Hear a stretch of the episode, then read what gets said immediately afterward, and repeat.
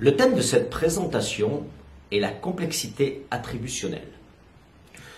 Nous mobilisons ce concept pour comprendre les raisons qui peuvent conduire un salarié à une situation d'échec. La complexité attributionnelle renvoie à l'idée que l'appréciation d'une performance ne se limite pas à des facteurs quantitatifs, souvent limités et professionnels. La complexité attributionnelle ou le manager attributionnellement complexe, fait écho à une approche globale de l'appréciation de la personne et de la situation au travail. L'appréciation suppose la prise en compte de facteurs professionnels élargis, tels que les compétences, la difficulté au travail, dans l'équipe, avec le manager, mais également de facteurs plus personnels, tels que la famille, les enfants, la fatigue, le burn-out, etc. Nous avons vu donc les principaux points issus des recherches sur la complexité attributionnelle.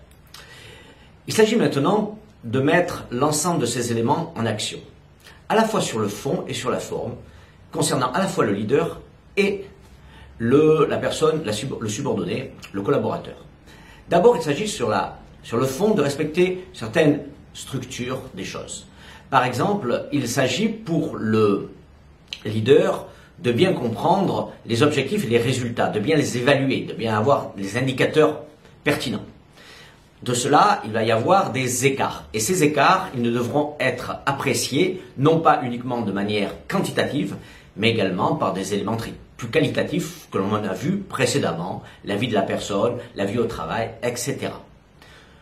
De ces deux premiers éléments vont découler le dernier, celui de la mise en œuvre. La mise en œuvre, la mise en action euh, d'actions qui vont pouvoir euh, résoudre le problème de, euh, de problème que le salarié rencontre dans son travail.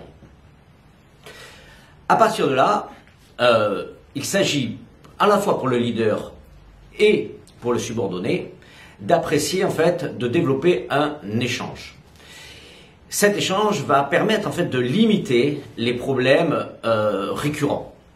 Les mêmes causes causant les mêmes effets, la priorité est d'agir donc sur ces éléments de fond afin d'avoir des attributions causales exactes qui permettront à la fois au leader et aux subordonnés, aux salariés,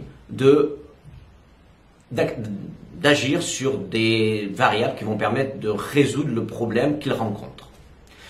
Sur le plan de la forme, plusieurs éléments sont importants et à respecter. Il s'agit d'écouter attentivement le subordonné, de favoriser la communication, de discuter des besoins que le subordonné rencontre, que le salarié rencontre.